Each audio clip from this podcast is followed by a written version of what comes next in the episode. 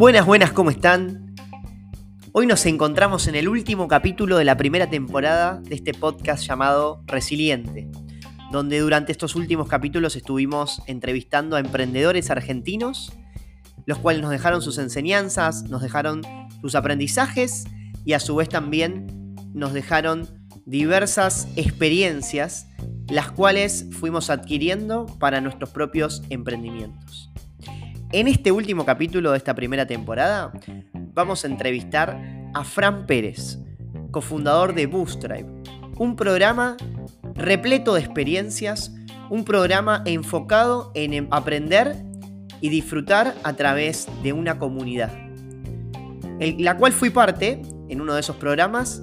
Recomiendo Bootstripe y a su vez también recomiendo que escuchen esta charla que tuvimos con Fran Pérez. Eh, che, y, si querés para, para arrancar, eh, que, contame un poco, antes de meternos en, en Bootstrap, ¿no? Esta, estas experiencias educativas eh, de todo tipo y también en, lo que es NITEC, que, también quiero que me hables un poco de eso. antes de arrancar por ahí, te llevo por el pasado, ¿no? Habla un poco de vos. ¿Qué edad tenés? ¿De dónde venís? Este, ¿Cuándo arrancaste todo esto? Contame un poco. Dale, dale. Tengo 28 años, ahora en noviembre cumplo 29 y soy correntino, nací en Corrientes Capital, creo que hasta los 23, 24 años estuve ahí, eh, porque más o menos hace casi 6 años que me mudé a Buenos Aires y, ahora estoy acá con base en Capital. Eh, no sé qué más, a ver, eh, en su momento estudié comercio internacional porque me parecía que era como una carrera que combinaba algunas cosas que en ese momento la verdad es que estaba recontra perdido a la hora de elegir una carrera y dije, bueno, ¿qué es lo que combina algunos elementos que más o menos pueden ser interesantes? Y comercio internacional era un poco de economía internacional, geografía económica, historia económica, entender un poco el mundo, eh, idioma y, nada, dije, bueno, probemos por acá. La verdad es que los primeros tres años me encantó. Eh, al partir del cuarto como que empecé a sentir que quizás no es por acá, quizás no voy a ejercer. Después me tomé un cuatrimestre sabático, después de dos cuatrimestres, un año sabático y después eventualmente terminé dejando. En paralelo, siempre hice como algunos experimentos. Eh, tuve mi primer emprendimiento, levanté capital, contraté o nos juntamos, armamos un equipo y queríamos crear como una red social o algo así, que todo el mundo quería hacer eso. En, creo que 2012 fue esto. Eh, construimos durante seis, ocho meses. Fue un fracaso rotundo cuando largamos y el primer aprendizaje, el primer palo que nos pegamos ahí fue que estábamos construyendo algo que desde la teoría era genial, pero que el mercado nunca lo estaba pidiendo, que nadie, nadie necesitaba eso. Después tuve una chocolatería, hacíamos bombones de chocolate con relleno dulce de leche. Eh, no sé, anduve de varios rubros haciendo un montón de cosas, pero era como, quiero aprender, quiero explotar esta curiosidad en cierta área y alrededor de los negocios como que me interesaba un montón. Y creamos una comunidad de emprendedores que se llamaba Build, eh, construir en inglés. Y no sé, eso como fueron los pasitos que eventualmente me llevaron a, eh, quiero construir algo, quiero rodearme de otra gente, quiero salir a hacer cosas nuevas y hay varias historias largas que se superponen. Estaba conociendo a Sofi, estaba conociendo, que es mi pareja y mi socio en Bootstrap, estaba conociendo un mentor que estaba viviendo en Buenos Aires, quería salir de Corrientes y explorar cosas nuevas y bueno, terminé en Capital y, y en Capital hice un montón de cosas, pero de a poquito todos fueron como ladrillitos para lo que hoy es Bootstrap.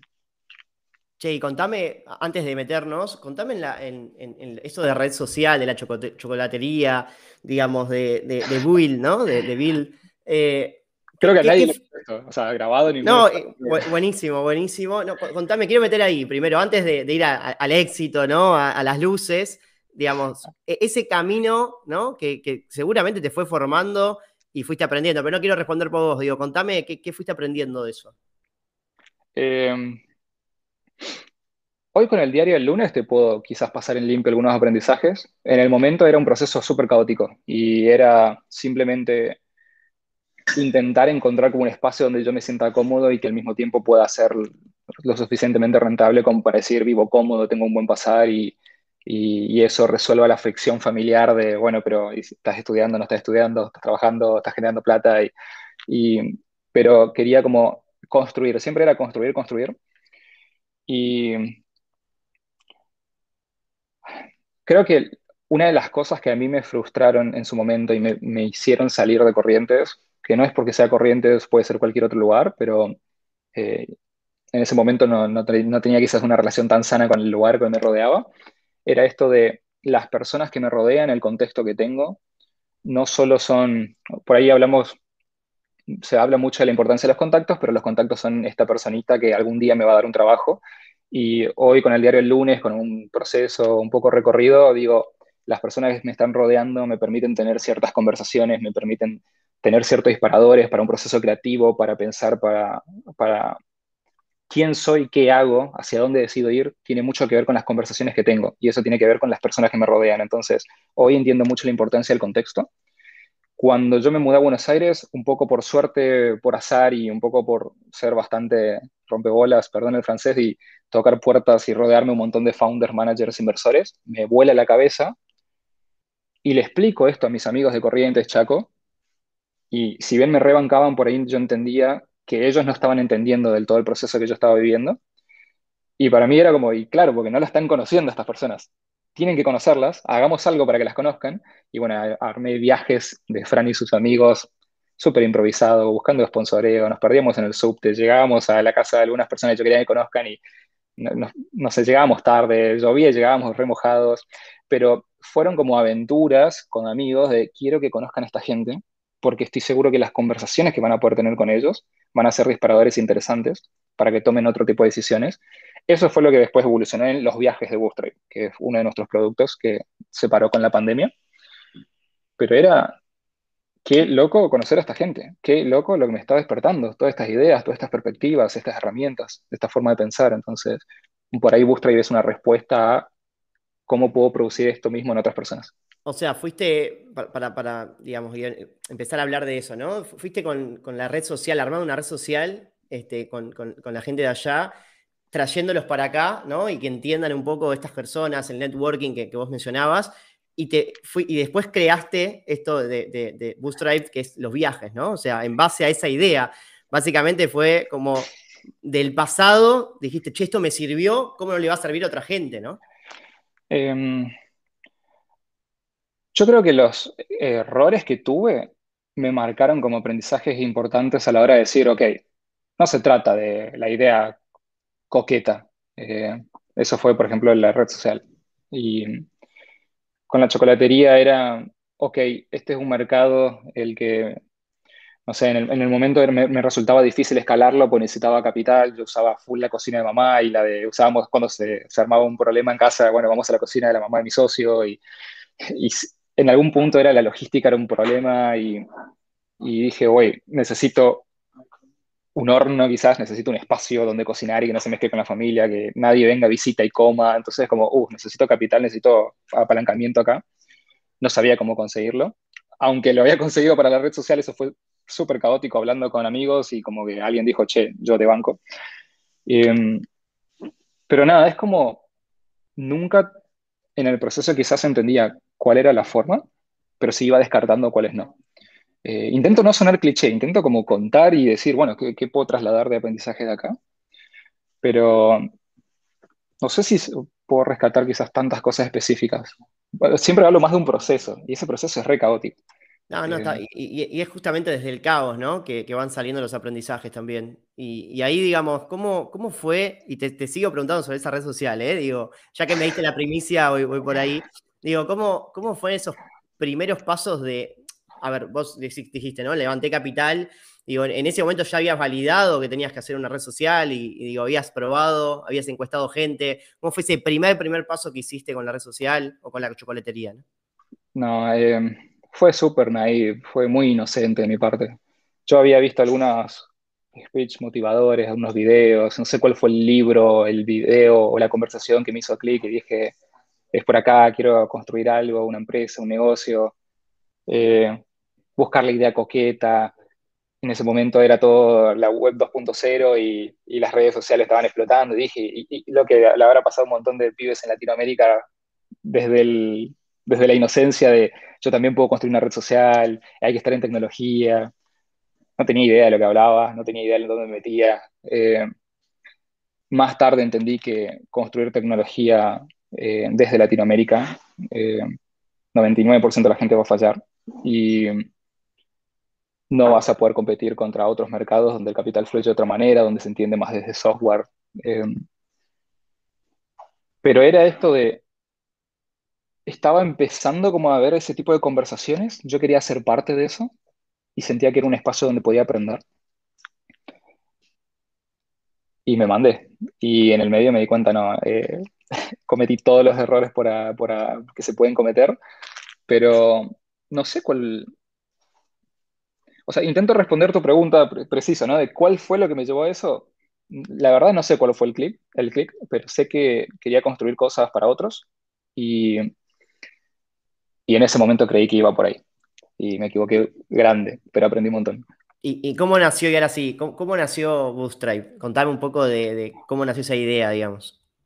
Bootstrap nace cuando yo me mudo a Buenos Aires, conozco a este mentor que después me dio un trabajo, fue mi primer jefe en Buenos Aires. Em, yo empiezo a conocer un montón de gente en lo que en ese, entonces había una comunidad que se llamaba El Convoy y se juntaban en el Temple Bar en Palermo y, yo me iba y caía y sentía que había un trato distinto, sabía que había una comunidad de muy lindos valores, donde podía hablar de, no sé, eh, en un lugar estaban hablando sobre cómo cómo los, los, cohetes reutilizables van a llegarnos a Marte y vos te das vuelta, estaban hablando de cualquier otro tema que, banal del día a día y nadie te juzgaba y había un ambiente buena onda, que yo sentía que no encontraba eso quizás en otros espacios antes. Me sentí que podía ser yo sin que me juzguen, podía hacer curiosidad 100%. Y dije, qué locura esta gente, quiero más de esta gente. Y por suerte esa gente me presentó más a otras personas y, y se fue agrandando, se fue creando como una red de personas de mucha confianza, muy lindas, que empecé a conocer en Buenos Aires. Y de repente, no sé, estaba hablando con alguien y era, no, yo manejo tal unidad en Google, no sé, o yo estoy construyendo Easy Manager de esta startup. Y era como, qué loco, ¿por qué no? Para mí, por ejemplo... Un MBA gratis, digo, era. Sí, y, y, al mismo tiempo era, cuando empezamos a armar los viajes, y pues, poníamos los logos de las empresas, ¿no? Era, fuimos a la empresa y le pedimos o mandamos un mail, o, era como, che, eh, no sé, Pablito, me bancase, un WhatsApp, me bancase, hacemos una visita, te saco una ahorita y hablamos de esto, y era como, sí, Fran, venite, y, pero eran relaciones de confianza. Y hicimos el primer viaje donde yo salí a tocar puertas en Corrientes, visitamos un par de empresas, una organización pública y creo que la primera fue como, che, me bancás los pasajes eh, de colectivo. Y después al otro era como, che, nos bancás el hotel, che, nos bancás la entrada a este evento. Y juntamos un poquito de sponsoreo, nos fuimos con unos 5 o 6 amigos. El boca en boca de esa semana que exploramos acá explotó. Y de repente yo tenía amigos de amigos que querían viajar. Y era como, bueno, vamos a armar esto de vuelta, tres meses buscando sponsoreo. Y creo que el tercer viaje que queríamos hacer fue el primero que una persona vino y me dijo, lo quiero hacer, no tengo tiempo para buscar sponsor, Fran, y armarlo con vos. Yo trabajo, estudio, tengo familia. Decime cuánto sale y te lo pago y, voy. Y fue como, ok, interesante, pero no, no, teníamos nada armado de ese estilo. A la cuarta persona que me pidió eso en la misma semana dije, listo, acá hay algo. Em, en ese momento yo ya le había conocido a Sofi y le dije, che, vamos a armar algo, ¿te parece si ponemos como una marca y la misma experiencia estamos haciendo hoy, formalicemos, pongamos un, eh, no sé, hagamos visitas un poco más formales, pongamos algún tipo de transporte, no nos perdamos en el subte, armemos un cronograma, una agenda. Hicimos una landing, probamos, pusimos un precio, no habíamos contactado a nadie, teníamos estos viajes con amigos nomás. Pusimos la landing y dijimos, veamos qué sale. Y cuando entró la primera la primer transferencia no lo podíamos creer y fue, listo, acá hay algo, armemos esto y así fue evolucionando. Primero fue mm, eh, con ayuda de unos chicos de acá que tienen un, una experiencia similar. Ellos estaban viajando a Silicon Valley, salvando las distancias, y era para la gente de los estudiantes del IRBA, se llamaba Tech Trek. Y nosotros en uno de nuestros viajes conocimos a ellos y nos dijeron, che, les prestamos nuestra marca, quieren hacer algo, construyamos algo juntos. Hicimos TTX corrientes como Tech Trek X de TDX, intentamos hacer algo ahí con, con el, la marca. Después fue SX y después fue Bootstrap, pero siempre fueron estos viajes de a poquito ya no eran amigos, ni amigos de amigos, era gente que ya no conocía, era más profesional, había una matrícula, ellos pagaban, le brindamos una experiencia y el boca a boca siempre fue creciendo. Hasta que en un punto, creo que el sexto viaje, sin darnos cuenta, teníamos la mitad del grupo eran extranjeros. Teníamos gente de Bolivia, de Colombia, nunca habíamos pagado un peso publicidad y era como, ¿qué es esto? Y Eh, nada, fue creciendo de manera muy orgánica y realmente era gente conociendo gente, pero intentando replicar esta emoción que te contaba, ¿no? Acá puede ser genuino, acá no te van a juzgar y vas a conocer un montón de gente que está construyendo y la está rompiendo y te van a cambiar un poco la, conversación, la cabeza, el tablero y vas a ir a tu ciudad de luego eh, a hacer las cosas ojalá un poco distinto. Así arrancó. Eh, Ahora, fue, fue, clave cuando me dijiste, y te llevo a ese, ese, momento, cuando me dijiste, mirá, en ese momento estaba, buscábamos sponsoreo, digo, y en un momento alguien quiso pagar, ¿no? Digo, y, fue donde hicieron la landing. E, en ese momento, digo, vos porque ya venías emprendiendo de antemano, también conocías, digo, pero quizás otras personas capaz que ahí no, no hacen el clic, ¿no? En ese momento. ¿Cómo, ¿Cómo fue ese clip? Digo, ¿te impulsó vos? Digo, ¿fue de la noche a la mañana, así tal cual? ¿O fue una decisión en conjunto de, che, vamos a hacer una landing, vamos a probar acá? ¿Cómo armaron la landing? Digo, contame eso, ese, ese laboratorio. eh, esa fue la... O sea, hoy justamente que estamos construyendo Bootstrap y por suerte está creciendo un montón, fue el único proyecto que creo que no arrancó de la manera inocente de tengo esta idea y vamos a arrancar. Fue el quiero hacer esto porque veo valor en esto y estoy ayudando a esta gente y después se, le dio una marca, un logo y, creció, pero partió desde resolver un problema genuino ya, o perseguir una curiosidad genuina. Cuando hicimos la landing, me acuerdo que era, bueno, no sabemos hacer un sitio web, Sofía no sabía, yo no sabía, éramos nosotros dos solos y contra, o sea, estábamos solos. Entramos a strikingly.com porque encontré, no me acuerdo cómo conocí por un amigo, y es, es una especie de Wix.com, pero te hacen sitios más prolijos, unas maquetas más lindas, y había una versión gratuita, y cuando entraron los pagos dijimos, vamos a la Pro, pero armamos un sitio en dos días, pongamos unos loguitos, escribimos algo, Sofi es increíble con el copy, con la comunicación, entonces, o sea, vos leías el contenido y era hermoso, esa era la magia de Sofi. Eh, Sofi tiene una familia viajera, con sus 25 años conoce más de 50 países, tiene una vida ahí, después es todo un mundo aparte para conocerla. Hay que entrevistar a Sofi la próxima. Hay que entrevistar a Sofi. Pero Sofi es muy buena en logística. Eh, ella armaba mucho de los viajes familiares y entendía la ciudad, yo estaba recién mudado, entonces era, déjame como abrir las puertas de estas empresas, las, conseguir las reuniones, y Sofi era como, yo me encargo de la logística, del hotel, del transporte, de los horarios, la agenda, llegar bien en horario, que, nada, coordinaba toda la agenda y hacía la comunicación de la página. Y nada, la verdad que llega a este punto en el cual recibimos la primera transferencia y eso, ok, hay que armarlo porque ahora es real. Y surgen un montón de preguntas en el momento cuando estás construyendo de, che, y si pasa algo, eh, ojalá que no, pero si pasa algo, ustedes me cubren, uff, tenemos que salir a buscar un seguro, tenemos que cubrirnos legalmente o, o ver qué, cómo respondemos acá. Eh, algunas empresas eran como, che, queremos, que, queremos formalizar algo, esto está bueno, ¿Tienen algún formato de arreglo, acuerdo? No, no tenemos nada. Salir a construir eso, ver cómo se hace. Y chicos, le voy a pagar con una cuenta del exterior. No tenemos idea cómo cobrar en el exterior. Todo el tiempo era resolver problemas, resolver problemas. Y, y nada, pintar del otro lado de que teníamos mucha idea y claridad de lo que hacíamos cuando no era el caso.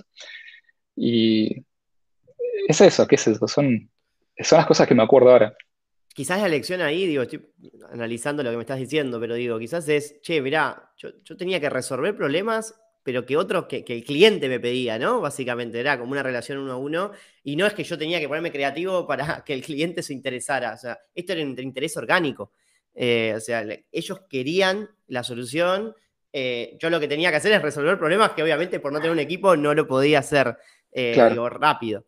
Y ahí te, ahí te pregunto, Fran, eh, en algún momento, más allá de los viajes y otros productos que, hicieron, y ahora después te iba a preguntar este, sobre la cripto, eh, digamos, en un momento pivotear, pivotearon, o sea, pensaron que, quizás iba por otro lado, ¿cuándo fue ese, ese momento? ¿Cómo fue eso? Cuando, sí, muchas veces, muchas veces, pero, a ver, cuando nosotros arrancamos con los viajes, empezó a pasar algo que en ese momento no entendíamos del todo, o sea, o sea, algo estábamos haciendo bien, pero no entendíamos bien qué ni cómo. El boca a boca era impresionante. O sea, realmente era, terminaba la experiencia y hacíamos un, una apuesta en común y cómo estuvo la semana y veíamos participantes llorando de no puedo creer lo que viví, esto fue increíble. me emociona, me, motiva. Con Sofía como, ¿qué es esto? Y porque recién arrancábamos y no, no, podíamos creer ese feedback. Que después vengan cinco personas, fulano me recomendó que tengo que hacer esta experiencia, no sé qué venden, pero me, jodió tanto que tengo que hacerlo, así que contame cómo es. Era como, wow, pará, venís a comprar algo y ni, ni, tenés tanta claridad de qué es, pero porque la recomendación te fue tan fuerte. Eh, cuando empieza a pasar eso, nosotros, o sea, eso se veía, se compartía, la gente lo publicaba en las redes, teníamos testimonios muy lindos y las empresas nos empezaron a decir, ustedes consiguieron lo más difícil, la lealtad del cliente, cómo aman la marca. Eh, nosotros en un punto los chicos que estaban viajando con nosotros empezaron a decir, somos Bus Driver, somos Bus Driver. Dejen de decir eso, parecemos una secta.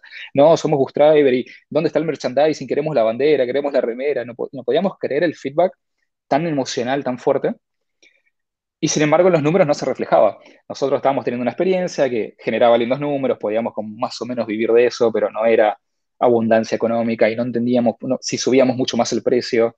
Eh, había un desfasaje, la gente ya no lo podía pagar no podíamos hacer tantos viajes porque nuestros viajes, o sea, tampoco queríamos molestar tanto a las empresas, esto era como más de confianza. Diciembre, enero, febrero se vaciaba Buenos Aires. Eh, julio, por ahí las vacaciones de invierno, la gente iba a otros lados. Había como ciertos momentos donde podíamos hacerlo, no saturar a las empresas, aportarle valor a ellos, que todas las empresas tenían algo distinto que les interesaba sobre esto. Algunas estaban reclutando, venían un montón de talentos sus empresas y ellos estaban ahí a full reclutando.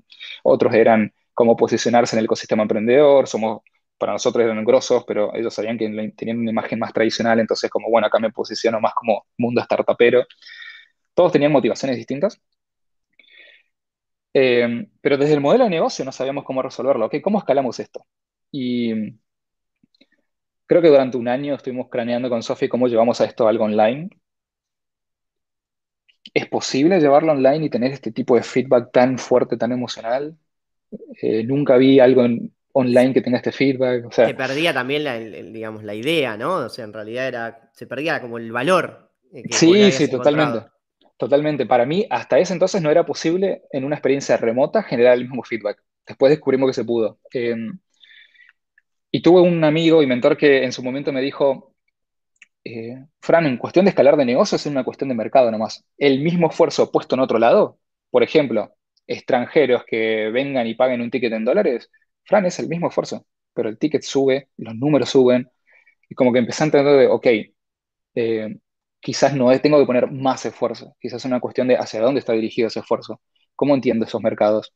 Y eh, de vuelta, recontra caótico, mucha frustración en el momento y nosotros en enero, febrero, creo que el primero de febrero de 2020 arrancamos a construir a full con un amigo Santi Gelmini, con Sofi y conmigo, los tres éramos a full dedicarnos a construir este producto online.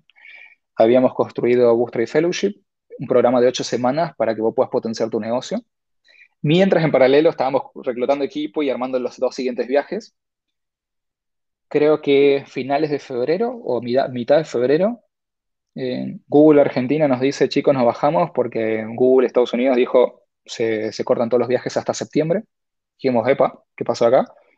Área 3, uno de los coworking más grandes de Buenos Aires y, del país, nos dijo, chicos, se están bajando todos, se viene grande esto de China, esto del coronavirus, se viene jodido, cortamos los viajes, volvamos a charlar cuando esto calme.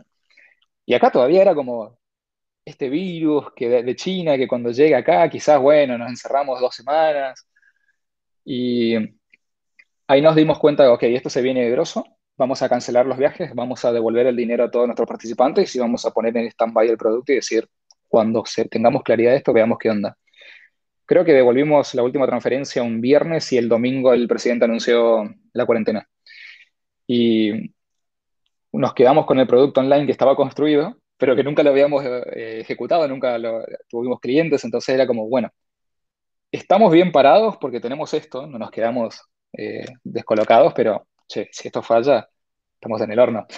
Y fue en marzo, abril 2020, fue uno de los meses o de las épocas más frustrantes que recuerdo, de levantarme a las 9 de la mañana y hasta las 11 de la noche vender, vender, vender, vender, vender, porque si no, sentía que si no vendía se caía la empresa. Teníamos que adaptarnos y...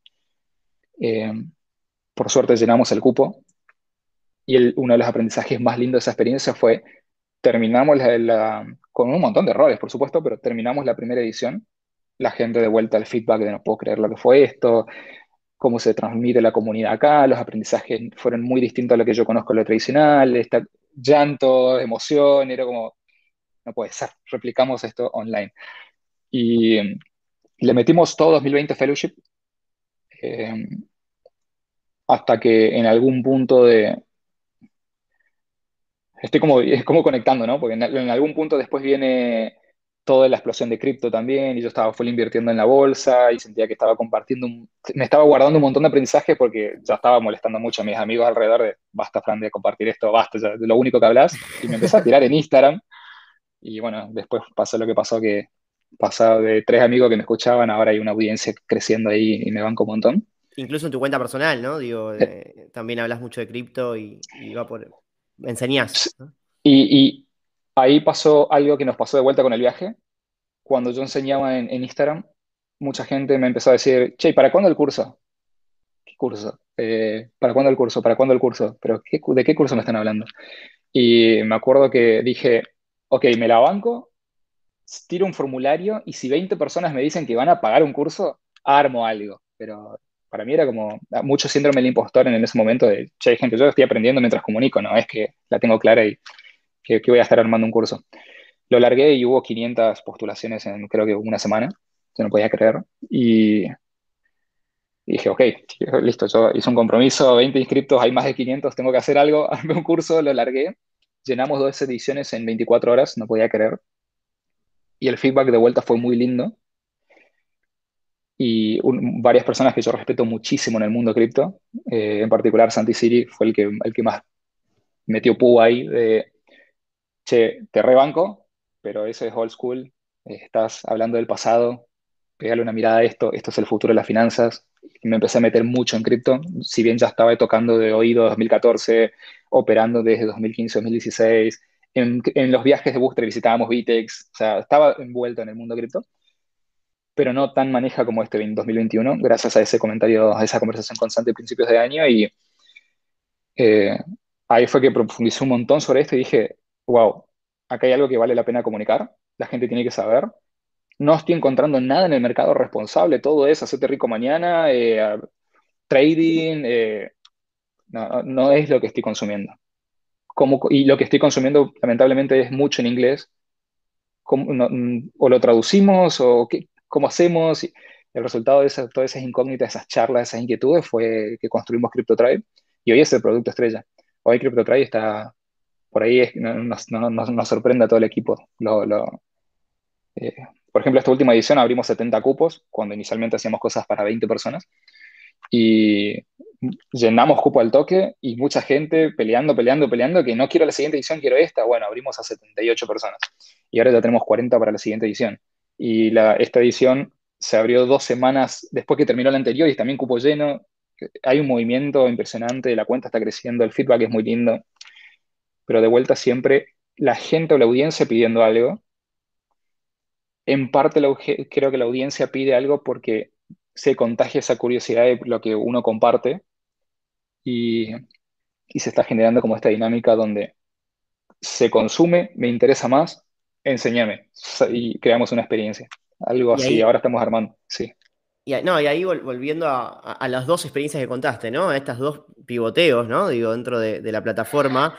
El, el, primero tuvo mucho énfasis el timing, ¿no? Digo, cuando justo el timing que lo hiciste fue perfecto. Digo, si hubiera sido después del, anuncio del presidente, quizás estaríamos hablando de otra cosa, o digo, te hubieras, te hubieras estresado mucho más, seguramente.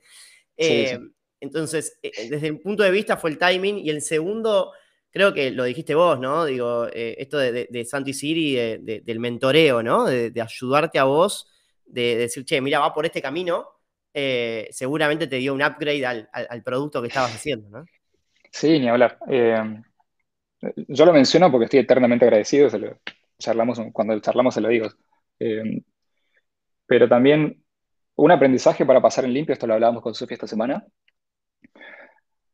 eh, hay mercados que no están saturados, que son nuevos, que se están construyendo, y si vos te metes en esos mercados a tiempo, lo que puedes construir es genial porque hay una inercia enorme que arrastras o vos te, te sumás a esa inercia.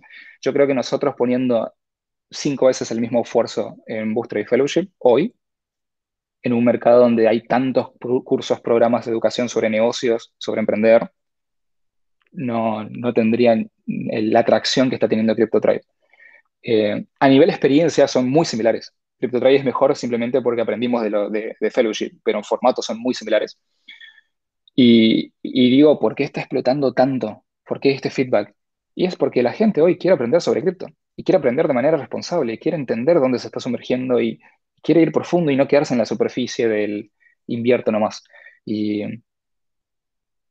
no sé si hay una masa de gente tan grande diciendo, ya quiero aprender sobre negocios, y si lo hay, que, seguramente sí, hay un montón de instituciones enseñando sobre eso. Entonces nosotros somos uno más. Acá es donde nos podemos destacar muy rápido por cómo se están dando las cosas en el mercado y por lo temprano que estamos. Entonces, aprendizaje sobre el mercado en, el que eh, te estás metiendo. Hay inercias en las cuales te van a favorecer u otras que no. Y, creo que justo con cripto nos metimos en una que nos está llevando la ola y, la estamos aprovechando. Sí, sí, perfecto. O sea, la verdad que es, escucharte es muy enriquecedor, te juro. Gracias, querido. Y, a su vez también, digo, la, fuiste peleando, digo, ¿no? es que, por lo que me contaste, siempre hago la misma pregunta de, de dónde venís, digo, a ver, todos tenemos situaciones diferentes, pero, pero vos sos un peleador, así que, bueno, la verdad que te, felicito. Te felicito a vos y a Sofi de, lo que fueron armando y a todo tu equipo. Y ahí, y ahí como para terminar también la, entrevista, Fran, te, pregunto un par de cosas más, más relacionadas a, emprender en general, ¿no? No tanto a, quizás sí que tenga que ver con tu experiencia, pero vos crees que, son siempre preguntas que hago, ¿no? Digo, ¿crees que emprender es, innato? Vos, vos, justamente lo dijiste, cuando eras chico agarraste y, emprendiste, eh, digamos, ya en la, chocolatería, digamos, o en, la red social, y fuiste empujando a tus amigos a que vengan acá y demás, ¿crees que es emprender? ¿Vos ya tenías, naciste con, la idea de emprender? ¿O crees que también hay una parte de, che, perseverar, perseverar, perseverar, que vas a emprender seguro y, lo vas a poder, vas, a poder ser exitoso en eso? Em,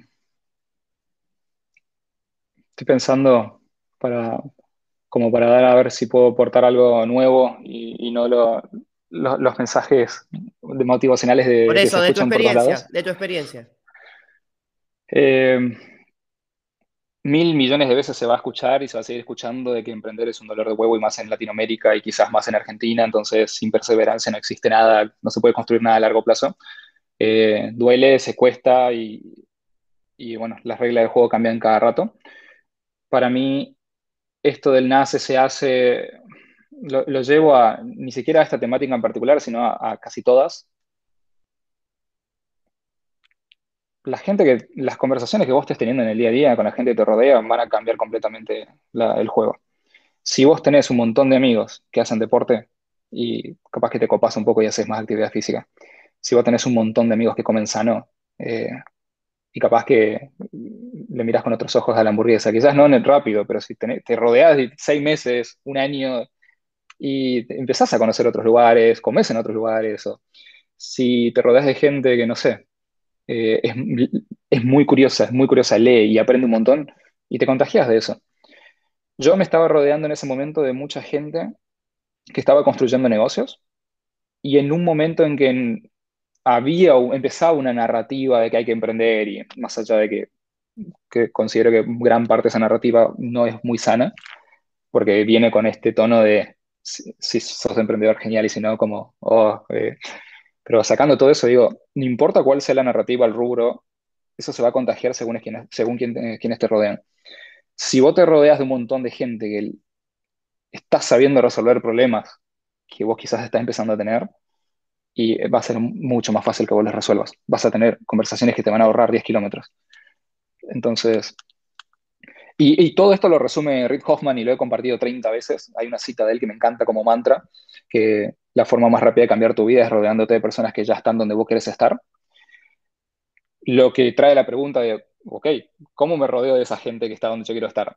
Y es generando lazos de confianza, generando relaciones genuinas. Para eso, primero hay que aportar valor.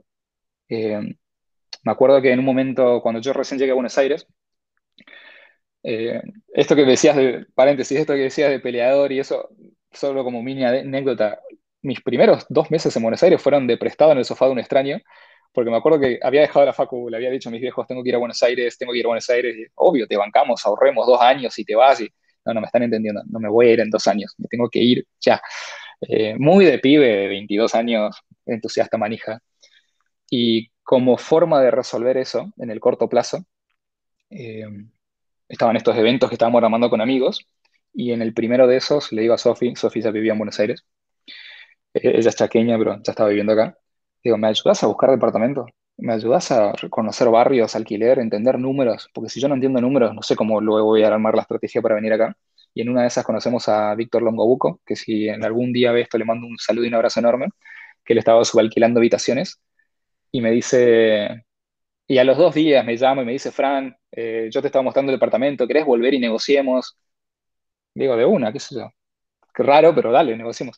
Vuelvo y me dice, te voy a ser muy sincero, yo estoy priorizando convivencia y no dinero. Vos me caíste muy bien, no sé, sos del interior y para mí es sinónimo buena gente. Dijiste permiso, por favor, gracias, no se me caes bien, te hago a mitad de precio la habitación. Y yo era como, gracias por la transparencia. Eh, te soy sincero, todo esto es un acting, yo no puedo alquilarte esta habitación, Sofi me está ayudando a entender precios, me está ayudando a entender barrios, que esto es seguro, esto es inseguro, y, y le cuento toda la historia a Víctor, Víctor se caga de risa y me dice, si querés quedate en mi sofá, el baño y la cocina están disponibles, salí a buscar lo que tengas que buscar, cuando consigas un laburo, lo que sea, me pagas la habitación, y si conseguís algo copado afuera, sin compromiso, o sea, no, no tenés que alquilarme a mí.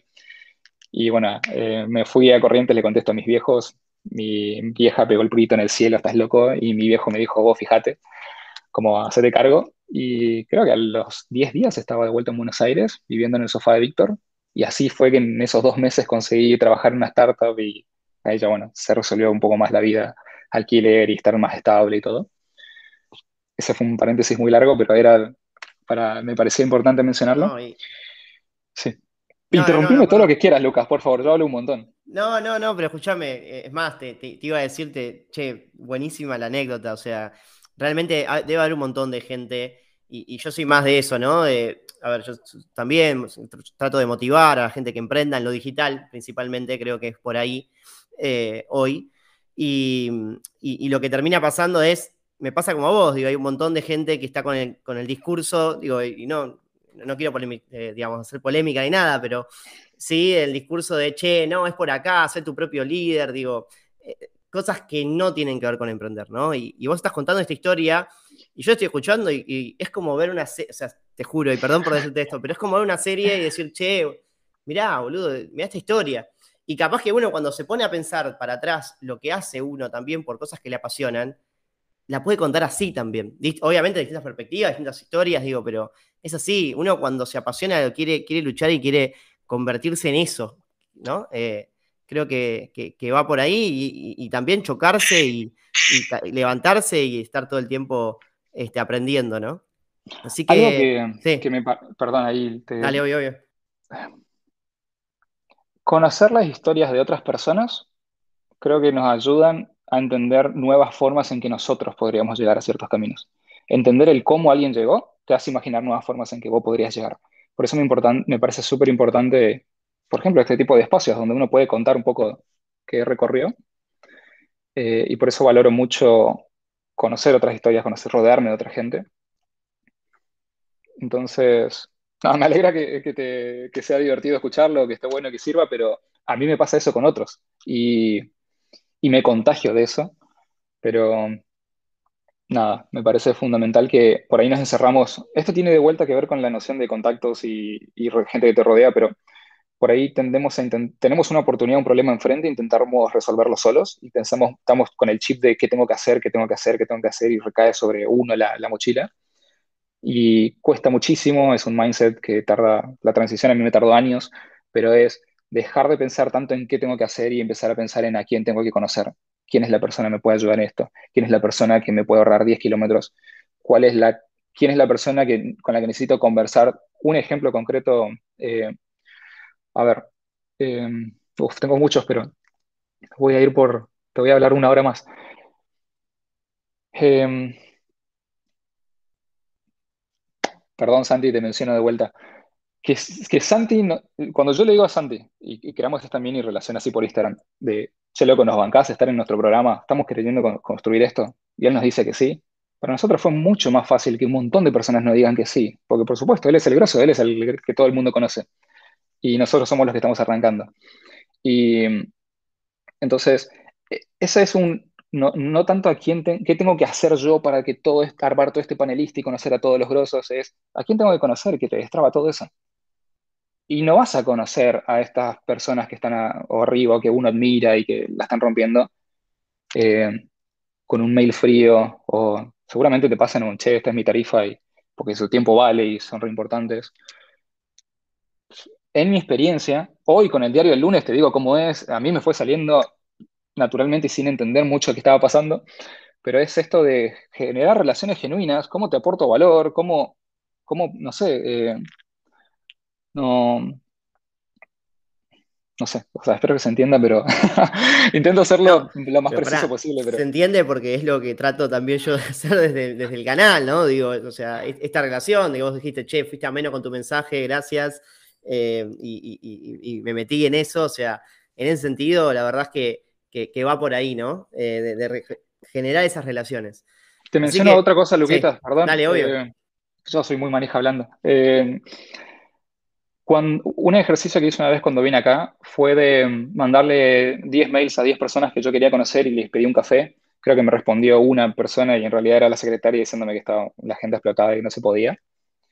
Y, un amigo y mentor, ah, yo le contaba todo esto frustrado y se cagó de risa y me dijo, mostrame el mail dale, toma, le mandé esto y, y me dice, Fran, el primer párrafo, el segundo párrafo y el tercero, todos se pueden resumir en una sola palabra. Yo, yo, yo, yo. Yo estoy queriendo construir esto, yo estoy queriendo aprender todo esto, a mí me encanta todo lo que estás haciendo. Ah, Fran, ¿por qué les serviría a ellos tomarse un café con vos? Obviamente entras en otro tipo de ejercicio donde tenés que entender dónde está la otra persona, cómo la puedes ayudar, por qué tiene sentido darte su tiempo, y ahí empezás a, volví a hacer ejercicio, mandé 10 mails con mucho más laburo, más trabajados, y me respondieron 7 y me tomé un café con 6 y me partió la cabeza ese aprendizaje.